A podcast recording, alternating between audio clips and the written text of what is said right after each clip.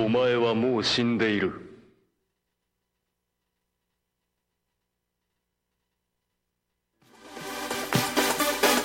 L'écho des gnous, votre guide dans le monde. Sur Radio Campus 106.6, le livre n'est pas une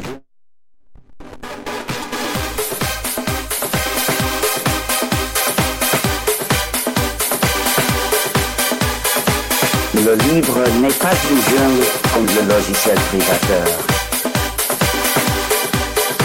L'écho des. Bonjour et bienvenue pour le 210e numéro de l'écho des gnous, la 11e saison de l'écho des gnous. Ça fait donc maintenant 10 ans que cette émission existe.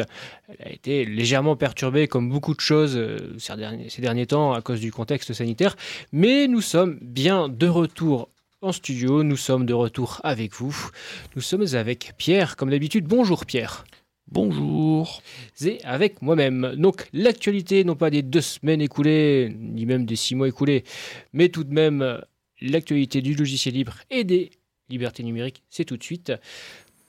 Déjà, quelques plutôt bonnes nouvelles sur le front des fronts juridiques, notamment, on va commencer par la CNIL, euh, qui s'attaque au, au stockage des données médicales, Pierre. Oui, alors il n'y a pas eu que la CNIL. On va- à la base, j'avais repéré la CNIL d'abord. Enfin, c'est même un, collègue qui m'avait filé l'article. Mais il n'y a pas que la CNIL qui a tapé un petit peu récemment sur le Health Data Hub. Donc le Health Data Hub, c'est le... Comment ils appellent ça? La plateforme de données de santé. Donc la, PDS en bon français. C'est en gros une plateforme pour croiser l'ensemble des bases de données de santé existantes à des fins de recherche médicale. Donc voilà, le projet a été monté, comme d'habitude, projet public, donc appel d'offres, évidemment. Appel d'offres pour un gros truc dans le cloud, évidemment, c'est les gros américains qui remportent les appels d'offres. Et donc là, en l'occurrence, ça avait été Microsoft. Donc euh, le but, euh, enfin Microsoft avait remporté la partie hébergement de la plateforme de santé. Sauf que, ben, c'est hébergement chez Microsoft, déjà ça avait fait grincer des dents du côté euh, dites, c'est normal de filer du pognon à des gens qui pratiquent l'optimisation fiscale en dehors de la France, alors qu'on a des entreprises en France qui auraient eu bien besoin de ce marché? Premier élément de bisbille. Mais du coup, il y a eu quelques autres petits problèmes. Il y a eu un ensemble de batailles juridiques, il y a eu un ensemble de, re- de rejets, etc., de recours euh, divers et variés. Donc, en gros, il y a eu un, ensemble de rejets déjà de la part de différents de différents hommes politiques. Donc, on, on- ça a commencé en septembre au Sénat. Il y a eu une pétition qui a été, déposée auprès du Sénat. Donc, il fallait que la pétition, je dis il fallait parce que je ne sais pas si la pétition sert encore à grand chose maintenant. Enfin, en tout cas, n'hésitez pas à aller ré- répondre à cette pétition. Elle est en ligne. Cette pétition qui visait à dire euh, la confier la plateforme à Microsoft est un danger vis-à-vis de la souveraineté numérique. C'est factuel. Microsoft est une entreprise américaine. Est-ce Mhm. qu'il est raisonnable de confier des données de santé? Même si Microsoft apporte une garantie sur le stockage en France, ça reste une entreprise soumise à la loi américaine. apporte une garantie sur le stockage en Europe C'est déjà, en plus, c'est uniquement en Europe. Mais même Alors- si c'était sur un stockage en France, ça réglerait pas le problème. Tout à fait. Et là, en fait, ça, c'est le point plus rigolo. Donc, ça, c'est le point qui a été poussé par la CNIL. Alors, étonnamment, juste après, le gouvernement a commencé à dire Ouais, on va, peut-être quitter Microsoft pour choi- choisir un prestataire français, du coup. Hein, donc, c'est Cédric O qui a dit, qui a, qui a dit qu'effectivement, on va peut-être quitter Microsoft. Il, il est peut-être temps. Parce qu'effectivement, la CNIL a dit euh, Non. Non, c'est pas possible. Donc, en gros, c'est une conséquence directe de de l'invalidation du Privacy Shield. On en reparlera peut-être un petit peu plus tard. Et donc, grosso modo, la CNIL a dit, je, vous le fais en très court parce que bon, on pourrait s'attarder longtemps sur, euh, euh, sur cette décision, mais grosso modo, ils ont dit, ce n'est pas parce que c'est hébergé par Microsoft en Europe que c'est protégé de lois américaines. Et effectivement, à partir du moment où c'est sous le contrôle d'une entreprise américaine ou par le truchement d'un système de filiales, c'est sous le contrôle d'une entreprise américaine, je- le gouvernement américain, il vient, il, y a un juge qui vient, qui dépose un mandat, enfin un flic qui vient avec un mandat pour dire bonjour, on veut accéder aux données. La- comment dire, le- le- l'employé lambda, il va répondre à son gouvernement et à sa police, quoi. Il n'a pas envie d'avoir des ennuis. Si on lui donne l'ordre, il va avoir, ne serait-ce que parce que mécaniquement, tu vas Même avoir si c'est. Microsoft France, Micro- Microsoft France étant une filiale de Microsoft Oui, euh, et Microsoft Corporation. Mais, et, et en- on peut même aller encore plus loin. Microsoft France, c'est une filiale commerciale avant tout. C'est pas une filiale technique. C'est pas Microsoft France qui gère qui va gérer euh, l'offre cloud de Microsoft. C'est géré uni et développé aux États-Unis. C'est pas eux qui ont les mains. C'est pas eux qui ont les clés de, la boutique quoi. Donc euh, c'est normal que ce soit complètement validé. L'avis complet est, est assez intéressant à lire, mais bon, c'est un peu plus complexe évidemment. Mais du coup, l'annulation, c'est tout ça, ça découle de l'annulation du Privacy Shield qui donnait en gros une équivalence, on va dire. Vous respectez les, certains engagements, donc vous avez le droit de gérer euh, les données. Et sauf qu'en fait, on en avait déjà parlé dans cette émission, je sais plus si c'était l'année dernière ou même l'année d'avant, on en avait déjà parlé. Il y avait notamment le Cloud Act aux États-Unis qui faisait que une entreprise américaine, même les- ses filiales non américaines, pouvaient tomber sous le coup de mandat de la justice américaine et avaient l'obligation de répondre. Point. C'est le Cloud Act américain. Et c'est notamment à cause de ça que le Privacy Shield est tombé. Merci Pierre. D'autres euh, bonnes nouvelles, cette fois-ci en provenance de bonnes nouvelles en provenance de la Cour de justice de l'Union européenne.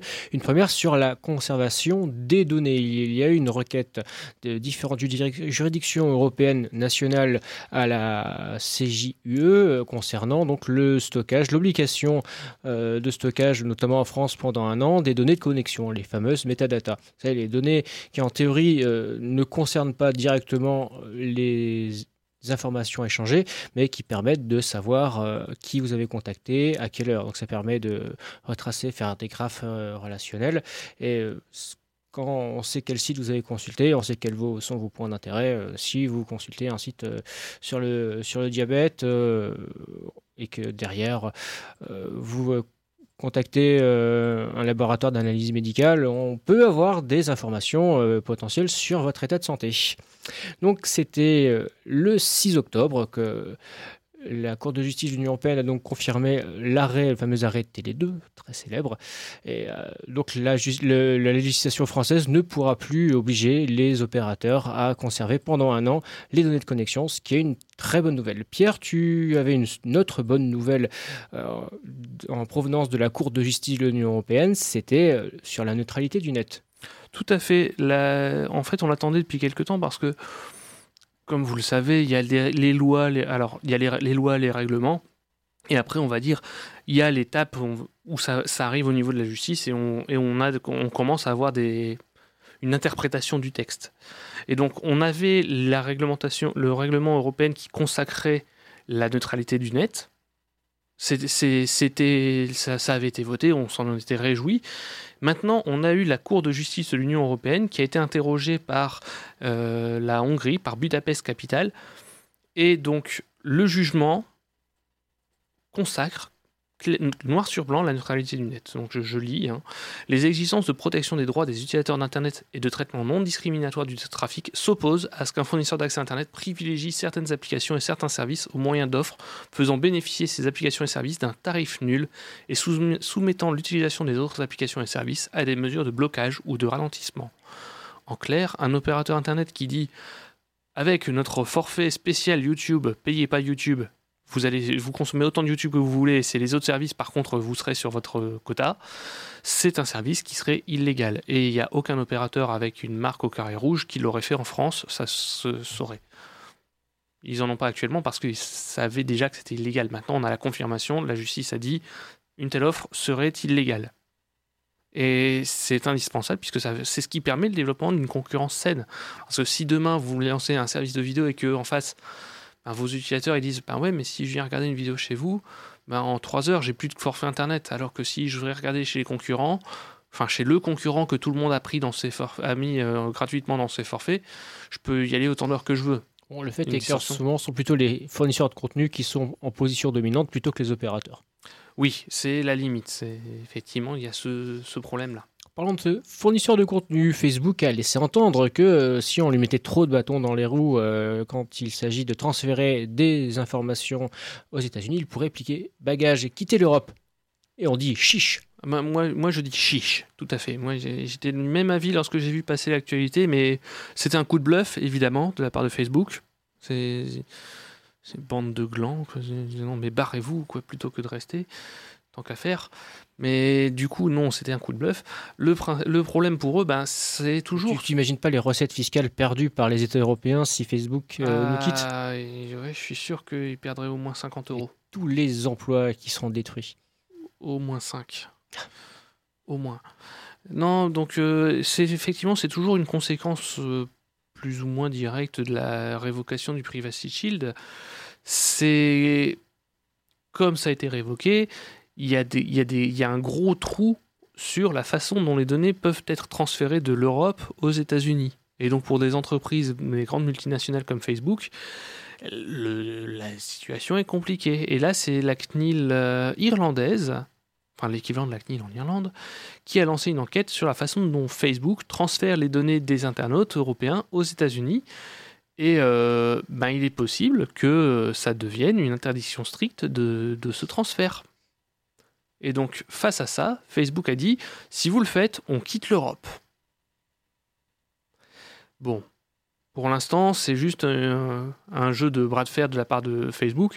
Euh, depuis, au passage, ils ont fait marche arrière. Il y a un porte-parole du réseau social qui a dit euh, Facebook ne menace pas de, quitter de se retirer de l'Europe. Oui, enfin, là, ce que vous aviez dit, c'était clairement une menace, mais. Ok, si vous voulez. Toujours est-il. je, je comprends même pas quand la menace, au final, euh, bon, ils vont dire quoi Retourner les utilisateurs contre eux Parce qu'au final, si ils euh, quittent effectivement le marché européen, ça va laisser la place à une alternative européenne. Oui, ou à des concurrents. plutôt, je pense que c'est eux qui ont le plus à perdre à quitter l'Europe que l'inverse. hein. Oui. En fait, ils s'imposent parce que ils rendent euh, beaucoup de personnes dans l'obligation presque d'utiliser. Voilà, des gens qui sont.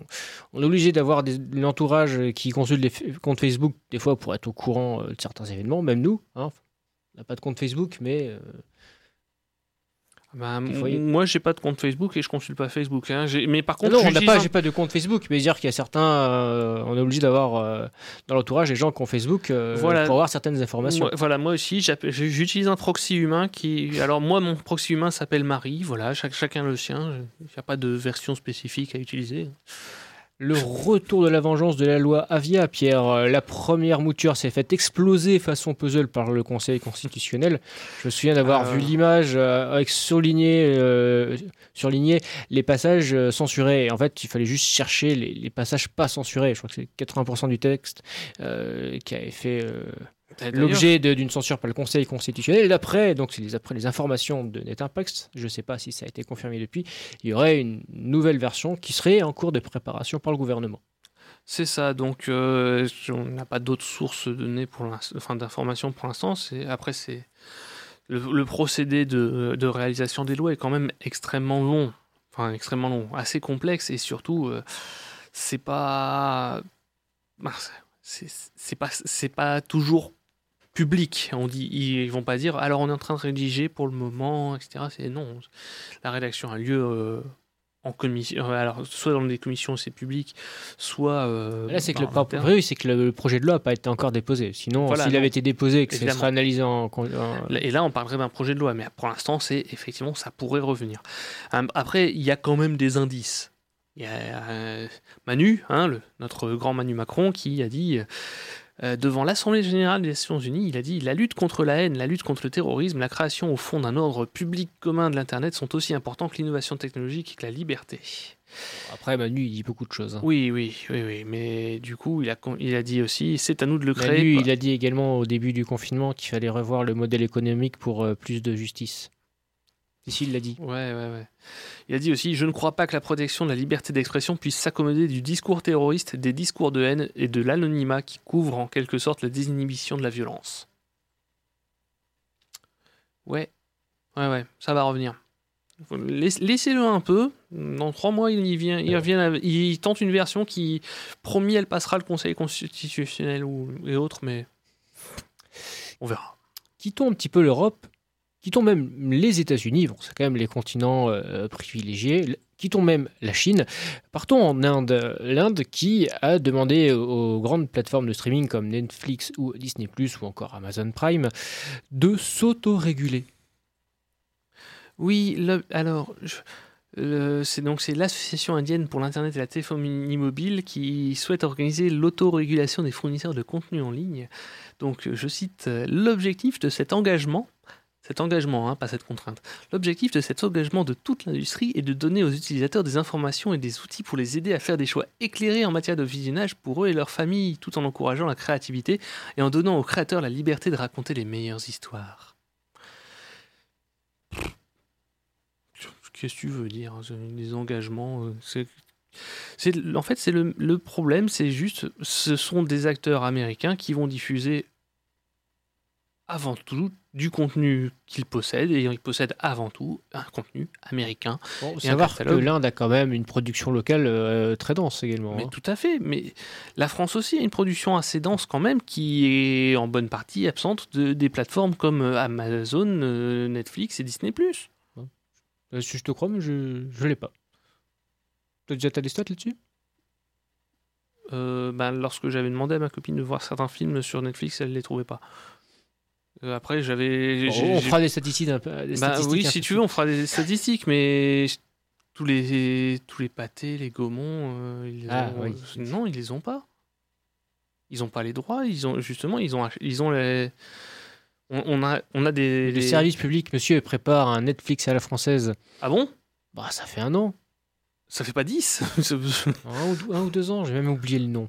Je sais que. Mais ça failli- le problème, ça failli on exister. traîne. Ça n'existe pas. Si si ça, un si auditeur se souvient du nom. euh, ça a failli exister, je crois que ça s'appelle la licence Non, globale. Non, non, c'est pas ça. C'est pas ça. Ça fait Remets, remets pas le couteau dans la plaie. Je propose que l'on commence par écouter un premier morceau de musique. Ah si, attends, attends, juste une dernière blague propos encore une d'Internet. blague, encore une. Eh, attention, hein, mettez pas des photos d'oignons sur, sur Facebook, c'est trop sexy. D'accord. Attention. hein. Ah oui, d'accord, ça Voilà. va jusque-là, la, la pudibonderie de euh, oui, alors en fait, Facebook.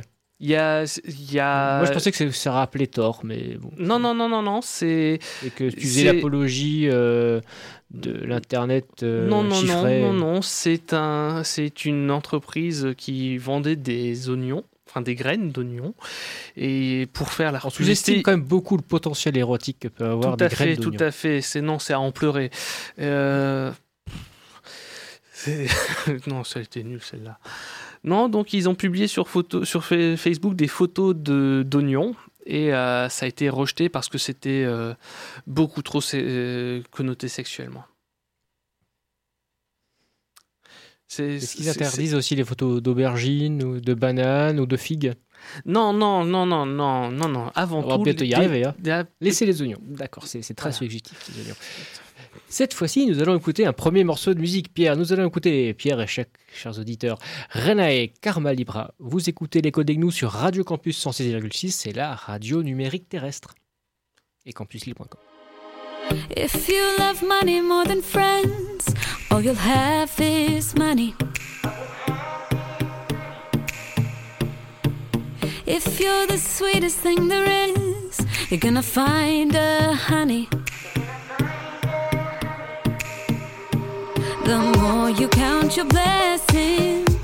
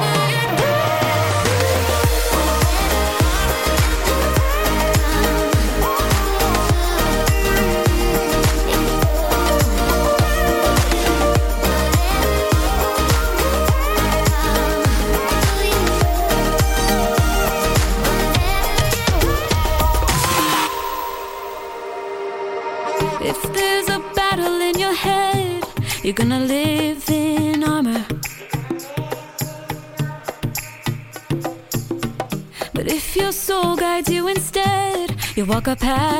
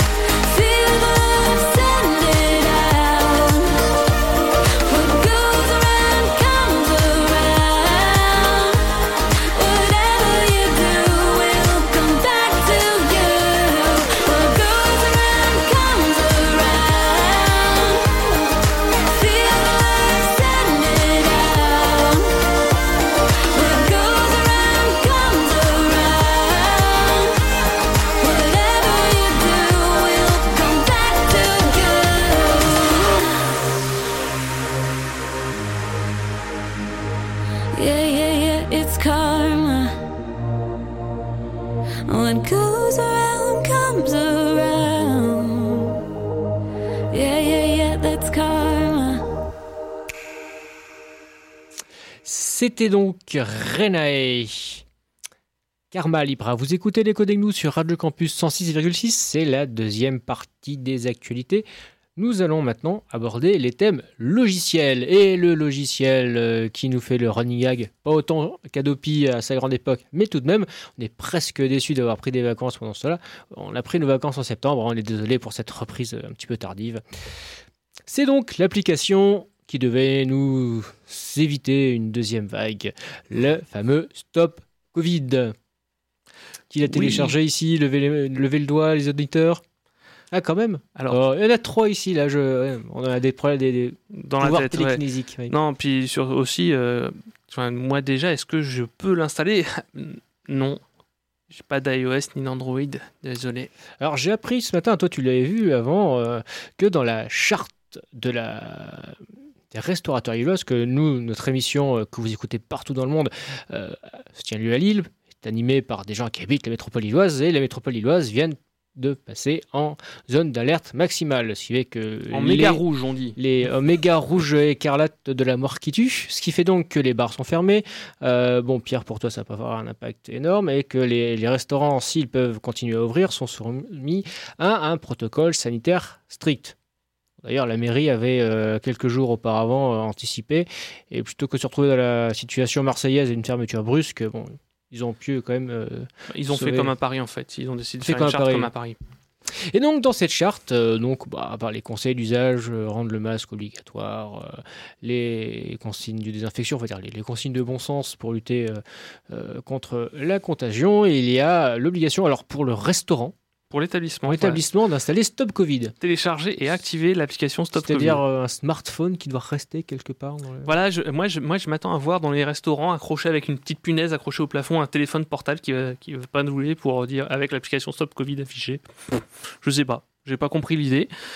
Euh, puis du coup, ça veut dire aussi, euh, ils s'engagent à le télécharger, à l'activer. Donc, euh, ben, genre le, le restaurant tenu par des, des gens presque à la retraite qui s'en foutent, qui n'ont pas besoin de, de smartphone et de tablette.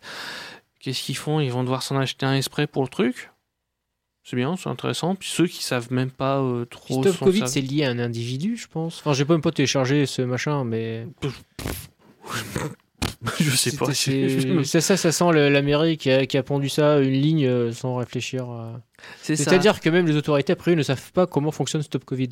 Ben, même les ministres ne l'ont pas installé. Donc, euh, alors, après, Stop Covid, je rappelle, hein, c'est ah non, c'est pas obligatoire. Attention, c'est promis, ça sera pas obligatoire. Mais s'il vous plaît, ça serait bien de l'installer. Mais, mais non, ce sera pas obligatoire. C'est surtout ce- cet élément qui est rigolo. Et puis, petit rappel, du coup. euh, euh, en septembre, au 15 septembre, on en était à moins de 200 notifications de cas contacts après trois mois d'existence. C'est pas beaucoup. Euh, surtout, en fait, il n'y a pas assez de gens qui l'utilisent.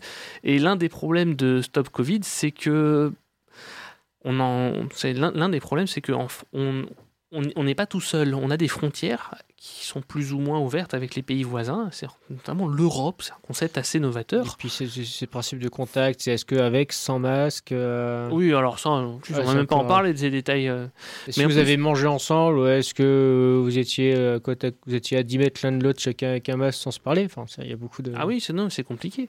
Et puis ben sinon au niveau en parlant de contact, ben, au niveau de l'Europe, ben ils ont commencé à travailler sur l'interopérabilité entre les applications de mobiles de traçage et d'alerte, comme on dit. Et donc euh, ils ont lancé des séries d'essais entre les serveurs de République tchèque, Danemark, Allemagne, Irlande, Italie et Lettonie. et Lettonie. Par contre, euh, la France, euh, ça va être compliqué. Puisque en fait la France c'est un système centralisé de toute contrairement façon, on aux est en autres. rouge pour beaucoup de pays. Donc, euh, les Allemands n'ont pas le droit de venir. Plein de pays dont les ressortissants n'ont pas le droit de venir. Oui, en fait, on va refermer les frontières, ce sera plus simple.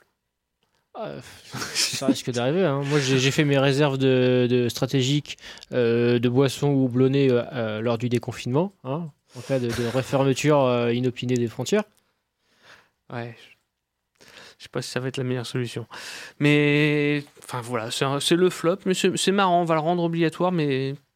Enfin, non, non, c'est pas obligatoire, pardon, on n'a pas le droit de dire que c'est obligatoire. Mais il s'engage à le télécharger et à l'activer. Bon, là, pour le moment, l'obligation, je pense que bon, on peut pas reprocher au, au gouvernement euh, de faire beaucoup de forcing pour que les gens l'installent. Qu'au final, les gens l'installent pas. Oui. On verra si avec, ça, bon, a priori, euh, l'hiver devrait pas arranger les choses. Donc, euh, si les sortiront n'est pas attendu avant le prochain, avant le, le printemps prochain. On va voir comment ça évalue, évoluer. Chrome est ciblé, Pierre. Tout à fait. Navigateur de Google, pour ceux qui. Oui, alors en fait, il y a aux États-Unis, ils commencent à avoir. J'aurais voulu avoir le temps de faire un point plus complet là-dessus, mais euh, c'est un peu gros à digérer. Aux États-Unis, ils sont en train de commencer à cibler assez méchamment euh, Google et les, les, les GAFA de manière générale pour des abus de, de position dominante. On en reparle juste après d'ailleurs avec un autre cas. Et donc, euh, ben là, ils commencent à dire que Google, le, enfin Chrome, le navigateur de Google, est en abus de position dominante et donc euh, ben, il pourrait aller jusqu'à interdire à Google d'éditer Chrome. Ça, ça jette un froid, on dirait. Ça jette, un froid. Le problème, c'est qui reprendrait le. Est-ce que ce serait fout. un Une démantèlement de Google ben, un euh, démantèlement de Google et l'obligation d'avoir une société externe qui gère le développement de Chrome. Et du coup, qui serait aussi filiale de Google Il devrait Non, qui ne serait pas filiale, qui n'aurait pas le droit d'être filiale de. Google. Google pourrait être client, ça c'est un autre problème, mais Google n'aurait pas le droit d'être filiale. Et du coup, il ne pourrait pas y avoir Google qui impose d'avoir Google Chrome pour pouvoir euh, et- et faire du partage d'écran dans, dans Google Meet. Il ne pourrait pas y avoir Google qui t'affiche une bannière Eh non mais télécharge Google Chrome pour faire une recherche sans aucune raison alors que tu es juste sur la page d'accueil de Google. Il y a, plein, y d'endroits où Google pousse à la vente liée entre Chrome et ses autres produits. Ils se servent de Chrome comme d'un euh, produit pour inciter les gens à utiliser les autres fonctionnalités de Google. Il y a une intégration entre Chrome et le compte Google qui permet d'accéder au reste de leur plateforme. Est-ce que ça marche avec le navigateur Edge? Microsoft Bah non, parce que le navigateur Edge, justement, c'est l'équivalent basé sur le moteur de. C'est basé sur le moteur de Chrome, c'est basé sur un Chromium, mais c'est un Chromium ungoogled, comme on dit. Et d'ailleurs, là-dessus, je, je- je tiens à présenter mes excuses parce que j'ai peut-être dit des conneries dans les émissions précédentes. Parce que j'ai découvert récemment qu'en fait, j'utilisais pas Chromium quand j'avais utilisé ça. J'utilisais un Chromium ungoogled. J'avais jamais fait gaffe que celui de ma distribution, par défaut, était ungoogled. Mais là, j'ai changé de distribution et je, suis sur une distribution qui n'a pas un ungoogled. Et ça pique sa maman. D'un coup, c'est très violent en fait. Les changements, je. Je suis pas content. L'intégration entre Google et le navigateur web, ça, j'avais jamais goûté. Pour avoir goûté, c'est flippant. Je suis pas, rassuré.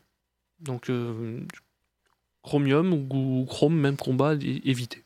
C'est plus simple. C'est-à-dire que le navigateur te rappelle euh, est-ce que tu veux manger le soir la, la même chose que la veille ou euh, Non, mon navigateur sait que sur- bon anniversaire Mon euh, navigateur s'amuse à me dire sur quel compte Google je suis connecté quand je veux me connecter à un compte Google, mais ça, j'ai pas envie. C'est un problème de site web, pas du navigateur. Juste euh, tais-toi euh, tais-toi Chrome, euh, je veux pas.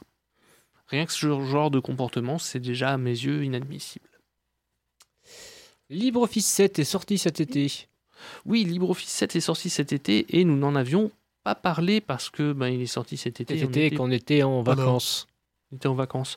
Euh, donc euh, c'est une grosse sortie euh, assez majeure de LibreOffice avec des changements un peu partout. Ça mérite qu'on en parle parce que ben, en fait les, on ne pense pas toujours à faire les mises à jour de alors surtout pour ceux qui sont sous Windows. hein. Les Linux, de- normalement, si votre distribution est encore supportée, si vous utilisez une version avec un support assez long, c'est- mis à Bah, jour régulièrement. c'est- bah, c'est euh, ou euh, à la prochaine mise à jour de votre distribution, voilà, vous passerez à, Libre, euh, à LibreOffice 7. Donc il y a eu des changements un peu partout dans la suite bureautique. Alors pour l'instant, c'est en fait le fonctionnement de LibreOffice, ils ont la version euh, fraîche et la version stable. Je crois que c'est fraîche le nom qu'ils utilisent, j'ai un trou de mémoire.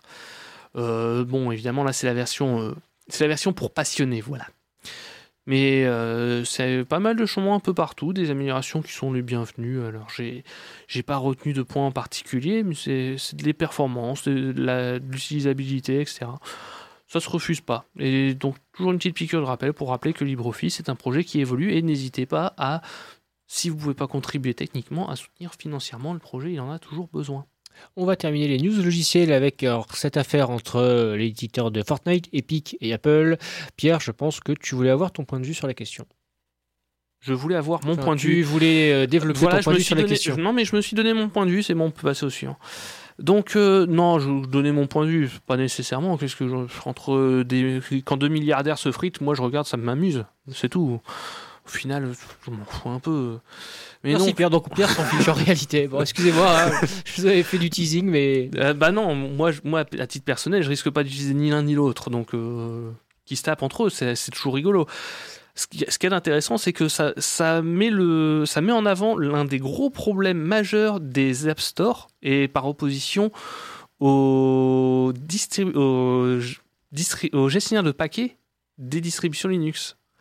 Les App Store, bah là, le problème pour Epic, Epic qui est l'éditeur du jeu Fortnite, ils ont intégré une fonctionnalité dedans.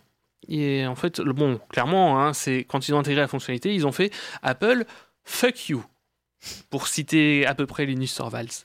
Donc, en gros, ils ont dit bon, alors, on intègre un système de paiement dans notre application pour acheter des bonus, je sais pas quoi. Et euh, ah, par contre, euh, Apple, euh, on n'utilise pas votre plateforme, la commission de 30%, elle n'est pas pour vous. 30% de commission sur un achat.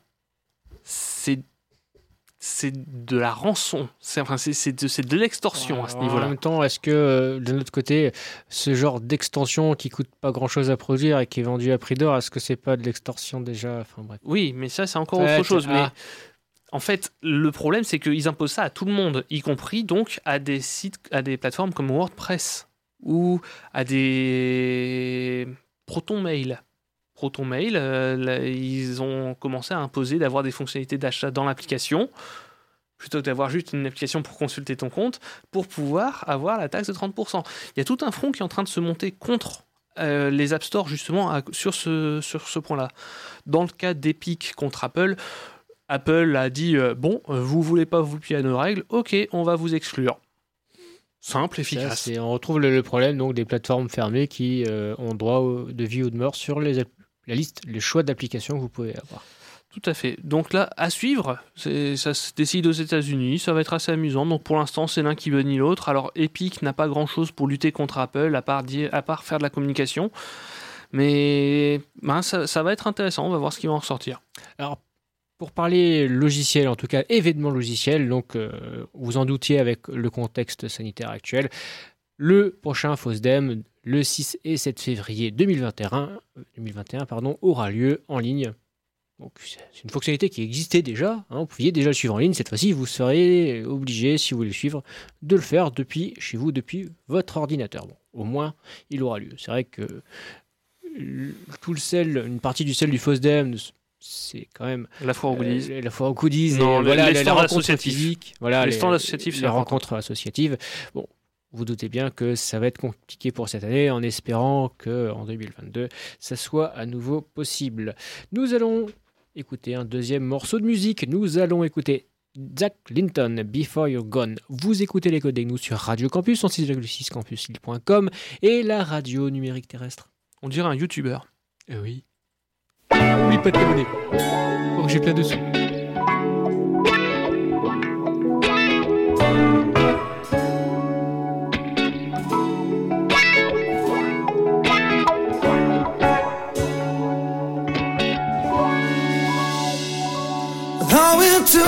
Arms, embracing you confuse me. But I just want to hold. I want to feel some fire in case I'm wrong before it's gone. 'Cause yeah, this sounds at last. But I just hope you won't just break me because I want to find some quality before you're gone. Before it's gone. So take some time, babe, and walk away. I found your heart's content some way. Cause I don't have to try, babe. Cause time will say. Will it bring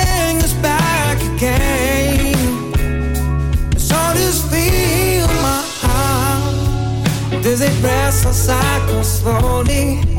Cause I feel born. Not enough to face yourself I'm wrong before you're gone.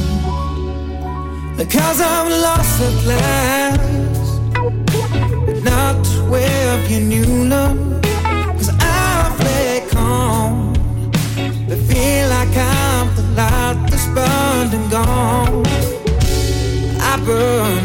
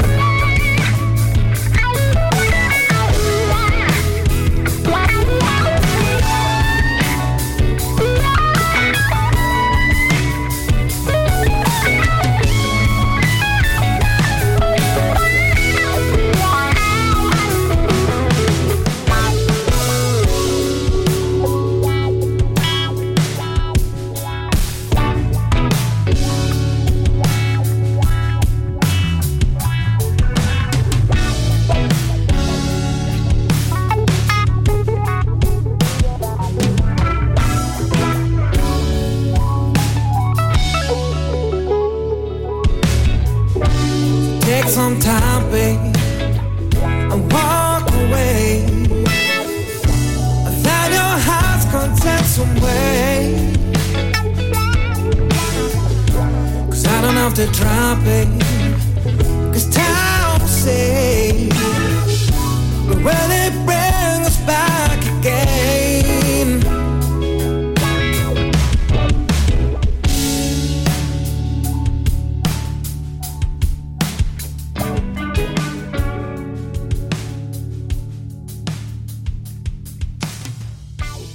C'était Zach Clinton, Before You're Gone. Vous écoutez les Codes Nous sur Radio Campus 106,6. C'est la troisième partie des actualités. On va parler un petit peu sécurité, Pierre. T2 est troué de manière irréversible. Ouais, alors, petite introduction très rapide à ce qu'est T2. T2, c'est l'enclave sécurisée, ça s'appelle comme ça. C'est une puce qui est spécifique à Apple, développée par Apple, pour Apple, euh, en interne sur. Alors, de mémoire, c'est uniquement les MacBook, euh, les iPads et iPhone utilisent d'autres technologies. Et donc, c'est une puce qui leur permet de verrouiller à mort la machine. Il faut comprendre, sur un ordinateur Mac, c'est la puce T2 qui, est qui a tous les droits sur l'ordinateur et pas euh, vous, ni le système que vous avez installé. Et donc là, elle s'est fait trouer tellement en. C'est toute beauté que c'est là, il, est mort le truc. Et là où c'est vraiment grave, je trouve, c'est que c'est troué et Apple ne peut pas corriger. Là, les mecs, vous avez réussi à faire un truc avec un logiciel qui tourne et vous n'avez pas pensé à permettre de le mettre à jour. Et du coup, vous avez une faille dedans et c'est mort. Tellement sécurisé qu'on peut pas le modifier. Oui, oui, oui, c'est oui, c'est bien, c'est bien. En fait, il y a une partie qu'on peut pas modifier et c'est la partie qu'on peut pas modifier qui a la faille. T'es ballot. Ah, c'est dommage. Ah, Mais du bête. coup, en fait, en, en clair, si vous possédez un ordinateur Mac, un MacBook, euh, machin, je ne sais même plus tous les modèles qu'ils ont, si vous en avez un et que vous avez peur que des gens puissent, enfin que vous avez des données sensibles dessus, euh, et que vous puissiez être cible par des, bon, par du gros méchant quand Est-ce même. que l'exploit, ouais, euh, l'exploit est peut-être pas forcément évident L'exploit tout nécessite un accès physique, mais à partir du moment où quelqu'un a pu avoir accès physiquement à votre ordinateur, c'est terminé. C'est considérez que ça vous- reste quand même très ciblé. ça reste très ciblé. C'est pas Mais- la pêche au gros filet euh, en ligne. Ah non, ça va pas être la pêche au gros filet en ligne. Non, c'est pas non, la pêche au gros filet. Tu fais des pages web de phishing qui demandent le, numéro, le mot de passe du, compte bancaire et t'as fini. La pêche au gros filet, c'est vachement plus facile. C'est même pas rigolo. on même pas en parler. Là, on- mais en, en per- en tout cas, en termes de d'attaque ciblée, là, si vous avez un ordinateur Apple, jetez-le. C'est terminé. Si vous êtes une, une cible potentielle, donc si vous êtes euh, homme politique, dirigeant de grande entreprise, etc., Et- je suis pour sûr que tous les hommes politiques auditeurs et de... tous les ministres qui nous écoutent. Non, mais c'est pour. Et, en, plus, ça vient Ouais, t'as un aussi. ministre dans ta ville, toi, quand même, hein, je te rappelle. Peut-être qu'il écoute, hein. le- Oh putain, non. Ouais, je suis désolé, Je- Pierre. Je voulais pas te. Pardon. Oh non, je l'avais oublié celui-là. Notre euh, cher GG. Euh, donc euh, non, en fait, et puis surtout, ça, c'est un petit, ça vient contrebalancer le gros discours d'Apple. Oui, on respecte la vie privée, la sécurité, c'est important pour nous, etc. Ils n'ont pas daigné répondre aux chercheurs. Le chercheur a trouvé, euh, a commencé à enquêter sur le truc, a fait euh, des, des premiers signalements à Apple en août 2020. Il a eu aucune réponse pendant un mois et demi. Ah, donc il a commencé à publier des informations sur la faille en disant mais ils me répondent pas. J'ai j'ai pas des réponses. Une bonne nouvelle qui nous vient encore une fois euh, de l'Union européenne. L'Union européenne vou- voudrait donc, envisage de d'obliger les fabricants de smartphones, enfin les fournisseurs, donc on appelle OEM, donc euh, logiciels, logiciels d'exploitation directement livrés avec la fourniture du matériel, de pouvoir désinstaller les bloatware, c'est-à-dire toutes les applications à la mort moelle qu'on vous installe euh, dans le package et que souvent, bah, notamment dans le cas d'un téléphone portable, c'est quand même très compliqué à supprimer, sauf à router, sauf à pas forcément router, sauf à installer une, une ROM euh, alternative sur le téléphone ou une ROM officielle. Alors en, euh, en autre solution possible, c'est brancher le téléphone et utiliser le, le débugger de euh, des outils de développement Android. Ça m'a l'air très accessible effectivement pour désinstaller une application. Quand je veux dire ROM officielle, hein, c'est la ROM constructeur, euh, Oui. enfin la ROM, euh, oui. Les- Mais voilà, donc euh, C'est souvent les opérateurs qui aiment bien euh, installer ce genre de choses. Oui, mais même là, c'est pas que des opérateurs. C'est là, c'est les fabricants des téléphones portables. C'est non, vous avez plus le droit de, de préinstaller des saloperies avec votre téléphone. Ça ferait du bien. Bon, je, je sais pas si c'est des fortes chances d'aboutir rapidement, mais ça ferait euh, un grand bien de, de- de voir ça. Puis accessoirement, ça ferait des téléphones qui tiendraient peut-être plus longtemps, qui auraient une meilleure euh, autonomie. Non, ça serait du positif. Et il serait plus que temps. Parce que c'est un comportement qu'on ne tolère plus trop je crois, sur les ordinateurs portables, mais sur les téléphones portables, pour l'instant, ça continue. Qui dit voiture connectée dit voiture qui émet un signal et un signal qui peut éventuellement brouiller les ondes 3G. Oui, alors euh, non, mais celle-là, elle est tellement magnifique. C'est, je- moi, je l'aime cette actualité, euh, surtout ben, par rapport à, à ce qu'on nous dit en ce moment, hein, nous pauvres amis qui ne voulons pas de la 5G. Donc, euh, il y a eu une petite plainte auprès de l'Agence nationale des fréquences, donc l'ANFR, euh, du côté de Saint-Ambrois dans le Saint-Ambrois dans le Gard, av- avec. euh, je, voulais faire des, des conneries, pardon. Donc, euh, il y avait là-bas, ils ont, ils ont eu un problème. C'est un opérateur qui s'est plaint en disant euh, régulièrement, mon signal se fait brouiller. C'est la, la connexion 3G tombe pour tous les gens là-bas. Il y a un brouilleur, il y a quelqu'un qui a un brouilleur. Et effectivement, en France, il est interdit d'émettre un signal radio sur des fréquences restreintes. Vous n'avez pas le droit de vous connecter sur la fréquence 122 MHz et d'aller à côté de l'aérodrome de Bondu. Si vous émettez des, des trucs là-bas, vous allez avoir les gendarmes au cul en 10 minutes. C'est parce que vous mettez en C'est pas danger une, incitation, hein, le faites pas. Non, franchement, le faites pas. Vous vraiment, vous allez avoir des gros, gros ennuis. C'est pas une blague. Radio Campus, dans Ah, son vous, grand historique. Vous écoutez sur 6,6, hein, vous brouillez pas sur 6,6 s'il vous plaît. Non, Hein mais dans son grand historique, justement, l'un des problèmes, c'était que au- avant que les radios soient libres d'émettre, qu'il y ait une bande FM avec des libertés de- d'utilisation qui soient octroyées, Il y avait un jeu du chat et la souris avec les autorités qui euh, brouillaient régulièrement Radio Campus, qui changeaient régulièrement de fréquence. De Tout à fait. Eh bien, aujourd'hui, on a encore des problèmes de brouillage. Ça n'a pas disparu. Et donc là, en l'occurrence, ben c'est l'opérateur se plaignait de ponctuellement, ça se faisait brouiller. Puis le, brouillage, il bougeait. Et ils ont fini par trouver. Donc, mais c'est des experts de la NFR qui sont allés enquêter sur le terrain et qui ont trouvé que c'était l'antenne relais qui se faisait brouiller était sur le terrain d'un garage automobile où se trouvait une voiture électrique. Et ils ont trouvé, eu confirmation que c'était bien le signal brouilleur venait bien de la voiture électrique. Ça n'avait pas de rapport avec le fait que la voiture soit électrique. C'est ça, c'est une coïncidence.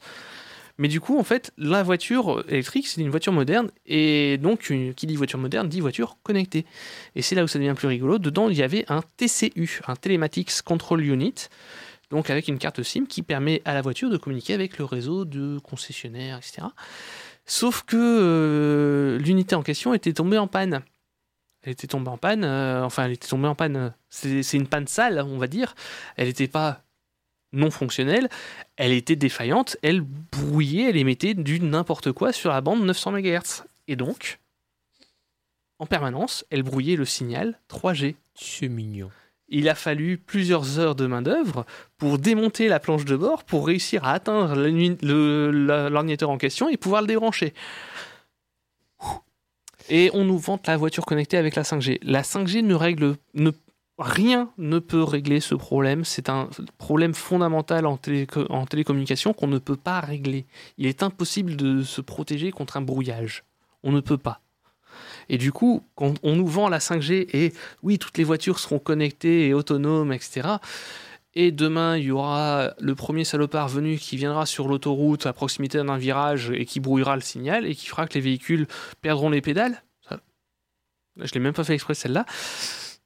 Enfin, maintenant, ils perdront pas les pédales. C'est vrai qu'ils en auront pas les voitures autonomes. Mais du coup, C'est arrêtez, ça ne peut pas marcher. Bon, on est plus sur le, le problématique des objets connectés que vraiment la 5G. hein. Oui, oui, ben oui, mais c'est drôle quand même d'en arriver à voilà voiture connectée, ben regardez ce que ça peut faire. La déguicalisation revient, ça faisait longtemps que vous étiez impatient. Après un troisième morceau de musique, nous allons écouter Sam River, This Much I Know. Vous écoutez les codes nous sur Radio Campus en 6,6, campuslille.com et la radio numérique terrestre.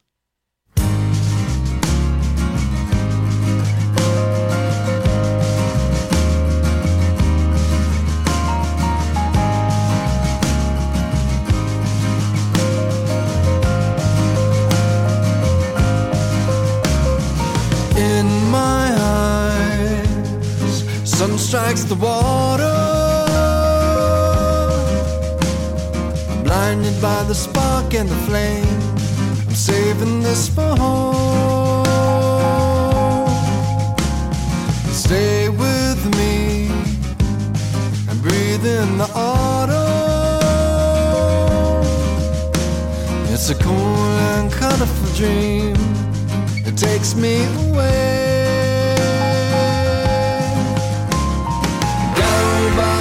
shoulder, our dreams break the sunlight on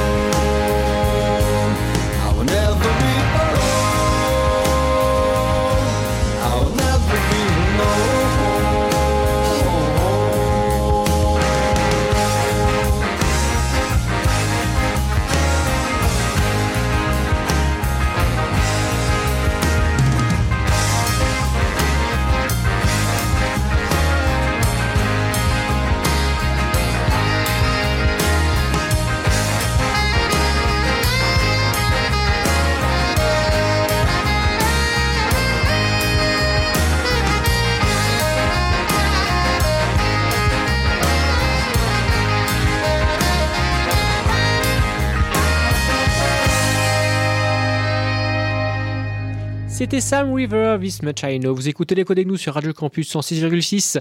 C'est l'heure de la séquence que vous attendez toutes et tous. Vous avez été privés pendant plusieurs mois. C'est l'heure de la déguicalisation. Aujourd'hui, Pierre fait du contre-troll. Et si Linux gagnait insidieusement le desktop? Pierre, c'est à toi. Tout à fait, c'est un contre-troll par rapport à nos collègues et néanmoins amis de Heureusement en France.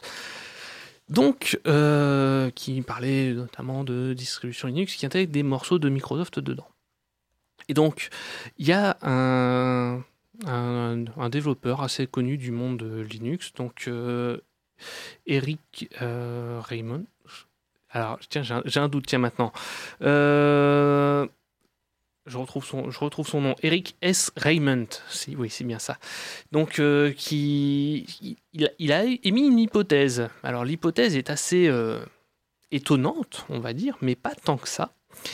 Pas tant que ça, finalement.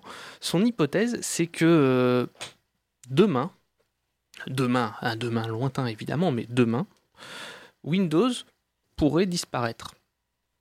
Et que. Windows soit remplacé par une interface graphique Microsoft par-dessus un système Linux. Ah, Ça resterait quand même du. pro- c'est- Si tu veux, Android, c'est du Linux aussi. C'est pas libre Oui, du oui, tout. mais. Enfin, la fin de NT, quoi. La fin de Windows tel qu'on le connaît, c'est. Ça, ça- ça- ça ferait un choc. Après, la Et- plus grande menace envers euh, Microsoft et envers Windows, ça reste euh, la, la généralisation du smartphone Mais de toute façon, pour ils un ont, usage domestique. ils, ils- ils ont déjà changé. Ils, ils ont déjà, ils se sont déjà rendus compte qu'ils avaient plus de bonnes mains. Ils se sont défaussés. Et ils ont pioché une nouvelle main qui est vachement plus intéressante. hein. Et c'est l'une des raisons pour lesquelles cet argument est assez valable, même s'il paraît complètement tiré par les cheveux encore aujourd'hui. Dans quelques années, ça pourrait bien devenir le cas. Il faut bien comprendre que des entreprises comme Microsoft, avec le, le- le business model de Microsoft d'avant, c'était à savoir donc vendre du logiciel, vendre du, du produit, À vendre fini, des licences vendre des licences. plutôt que vendre des abonnements. Parce que on vend du logiciel, mais on vend plus la même chose. Voilà, autrement. avant de vendre des licences, enfin quand ils vendaient des licences, c'était bien, ils vendaient, ils, ils gagnaient plein de pognon, mais tant qu'ils vendaient des licences. Alors que maintenant, on peut vendre des abonnements. Et quand on vend un abonnement, et ben derrière, on gagne le même pognon, mais tous les trois mois. C'est vachement mieux, dis donc, comme modèle. Et puis les gens qui pirataient avant, ben, quand tu leur dis ouais, mais vous embêtez pas à pirater, c'est 5 euros par mois seulement. Ah, c'est pas cher. Ça fait 60 euros par an. Ah, c'est déjà plus cher. Mais ah on va pas indiquer le prix par an. Ça, c'est pas nécessaire. Toujours est-il que Microsoft est en train de faire une grande transition vers le cloud. En train de, au fur et à mesure, ils- ont, ils ont abandonné pas mal d'éléments déjà. Ils sont en train de, de, de changer de stratégie. Windows 10, ça fait combien d'années qu'il est sorti? C'est Quelques années, là, j'ai pas le, j'ai pas le chiffre en tête, Pierre. voilà, ben ça, ça fait. euh, je ne l'ai plus en tête non plus, mais. je- Est-ce que tu pourrais préparer les questions que je ne te donne pas à l'avance c'est que moins moi, j'utilise Windows au boulot. euh, Tu sais qu'au boulot, euh, c'est toujours. Ah ben, au boulot, il est sorti il y a deux mois Windows ouais, 10 je pour viens toi, de je passer sais. de Windows 7 à Windows 10. Alors, écoute, Oui, pour moi, c'est donc, non, Windows 10, ça fait depuis plus, ça fait quelques années qu'il existe et il n'y a aucune discussion d'un successeur à l'horizon. Windows 7, il a duré quasiment 10 ans. Enfin, là, là maintenant, Windows 7, c'est terminé. Windows 7 est sorti il y a 10 ans déjà. Ouais, ça doit être ça, oui, ouais. oui, c'est à peu près ça. Windows 10 il est sorti il y a 4-5 ans et on ne parle toujours pas de remplacement, mais il n'y a même pas de projet chez Microsoft pour le remplacer. Ils sont passés sur un modèle où il évolue par petites, par petites touches. Donc déjà, ça, ça a été un changement fondamental chez Microsoft. Et là, maintenant, la logique qui commence à apparaître, c'est dire quel est l'intérêt financier pour Microsoft de continuer à développer Windows? Et encore plus quand on regarde les changements qu'il y a eu récemment sur Windows, maintenant, dans Windows, en, acteur de premier plan, on va dire, il y a un système Linux qui est, fourni. Microsoft est devenu la plus grande distribution de Linux qui existe. Mais distribution au sens le plus grand pour- pourvoyeur de système Linux. Windows, enfin, Avec son que- fameux, oui, avec le Linux on Windows. oui, euh. WSL. euh, et donc, Après, ils le fournissent, c'est-à-dire, mais euh, je sais, est-ce que c'est très utilisé au final depuis que ça a été. Je ne sais pas, je, t'avoue que je m'en tamponne le coquillard avec une babouche. Toujours est-il que c'est fortement diffusé. Pas évident ça. Non, c'est pas évident. Et c'est très fortement diffusé. Et là, ils sont en train de continuer à le faire évoluer, à, à éventuellement rendre possible le fait de lancer des applications graphiques Linux sur Windows. Parce que jusqu'à maintenant, c'était limité à de la ligne de commande. Le fait de pouvoir accéder à système- des, des systèmes de fichiers Donc, Linux on, depuis aura, Windows. on aura Qt et GTK sur. euh, On Sur avait déjà. Qt sous Windows, Oui, oui, donc bah- mauvais exemple, mais on pourrait très bien avoir euh, les applications du bureau KDE ou GNOME sous Windows. Pas, un- pas un problème, ça, ça fonctionne maintenant en fait. C'en est inquiétant, ça, ça fait, ça fait bizarre la première fois qu'on le voit. Ça rappelle l'époque de Cygwin il y a 20 ans, mais en, mais en pas compliqué à mettre en place au final. Donc, Enfin, euh, GTK, je parlais de toute, euh, toute la trimballe euh, KDE avec, hein, pas juste. euh, oui, je sais que je vais faire des applis GTK sous Windows, Pierre. ouais, tu t'en, t'en réinversé en plus. Fais gaffe, t'es fatigué, je crois. Oui, Repose-toi. Toujours est-il que la, la logique qui est défendue par Eric Raymond est pas si compliquée que ça, et, enfin, est pas si euh, tirée par les cheveux que ça. Aujourd'hui, Microsoft gagne plus d'argent avec Linux qu'avec Windows déjà. Parce que ben, leur- leurs offres de cloud tournent sur du Linux massivement. Et donc déjà, ils gagnent plus d'argent avec du Linux qu'avec euh, du Windows euh, techniquement là-dessus. Derrière, ils ont développé des offres serveurs pour du Linux. Ben, pourquoi pas demain avoir des offres de bureau sur, basées sur du Linux chez Microsoft. Et là, là pour le coup, je pense qu'il fera très froid en hiver, euh, en enfer, pardon. Moi aussi, je suis fatigué. Il fera très froid en enfer et les poules, faudra pas se faire mordre. Merci Pierre pour cette déguicalisation. C'était donc le 210e numéro de l'écho des gnous.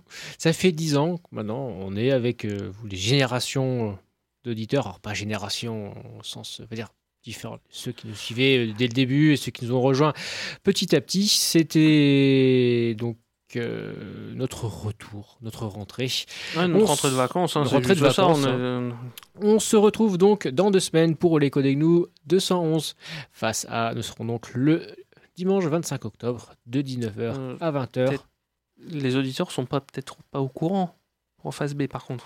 Ouais, la phase B reviendra peut-être un jour, mais pour le moment, oui. Voilà. je, on ne désespère pas, mais pour le moment, c'est vrai que euh, Pierre, euh, Sébastien et euh, Thomas, pour le moment, euh, se, concentrent un peu plus sur leur vie familiale. Donc, pour le moment, s'il y a des gens qui sont intéressés par faire de la radio, vous pouvez a aussi phase- rejoindre la phase Il y a A. une phase B disponible à l'adoption, voilà.